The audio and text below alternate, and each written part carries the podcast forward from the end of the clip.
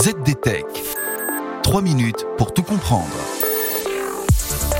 Bonjour à tous et bienvenue dans le ZDTech, le podcast quotidien de la rédaction de ZDNet. Je m'appelle Guillaume Sariès et aujourd'hui je vous explique pourquoi l'éditeur de l'application Snapchat se débarrasse FISA de tous ses récents projets autour du concept de Web3.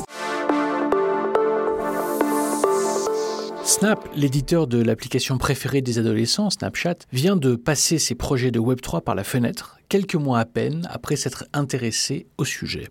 La société californienne vient de déclarer réduire de 20% le nombre de ses employés et diminuer les investissements dans tous les projets qui ne contribuent pas directement à ce que le PDG Ivan Spiegel décrit comme les trois priorités stratégiques de l'entreprise, à savoir la croissance de la communauté, la croissance des revenus bien sûr, et la réalité augmentée. Conséquence de ce recentrage sur les fondamentaux, exit les projets de Web3. Alors là, peut-être que vous vous dites, mais qu'est-ce que c'est que le Web3 Eh bien, pour le savoir, je vous invite à écouter un épisode du ZDTech de janvier dernier nommé malicieusement Ce que n'est pas le Web3.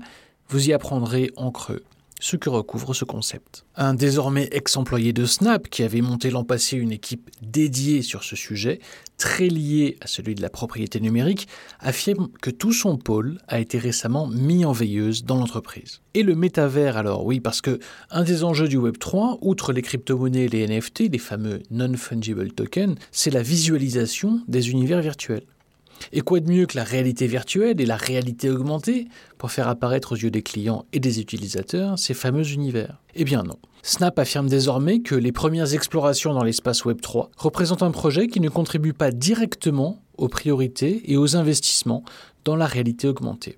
Donc oui à la réalité augmentée, notamment via les fameuses lunettes de Snapchat, les fameuses spectacles, mais plus question de mélanger univers virtuel et réalité augmentée. Ce retournement de stratégie ne fera évidemment pas que des heureux. Plusieurs créateurs de jetons non fongibles avaient déjà travaillé avec Snap pour lancer des filtres de réalité augmentée connus sous le nom de Lenses. Des filtres qui permettaient de créer des photos et des vidéos qui mettaient en valeur les NFT en 3D. Alors est-ce déjà la fin du Web 3 non, d'autres sociétés persistent dans l'exploration de ce nouvel espace, pour l'heure admettons-le fort mal défini. Meta, l'éditeur de Facebook et Instagram, grand rival de Snap, poursuit ses efforts en la matière après avoir adopté en début d'année le nom Meta pour justement refléter de cette nouvelle orientation. La société construit toujours donc une plateforme de réalité virtuelle appelée Horizon Worlds. Et YouTube, filiale d'Alphabet, a également annoncé recruter un responsable de Web3 en début d'année. Et voilà, Normalement, on a fait le tour du sujet. Pour en savoir plus, rendez-vous sur zdnet.fr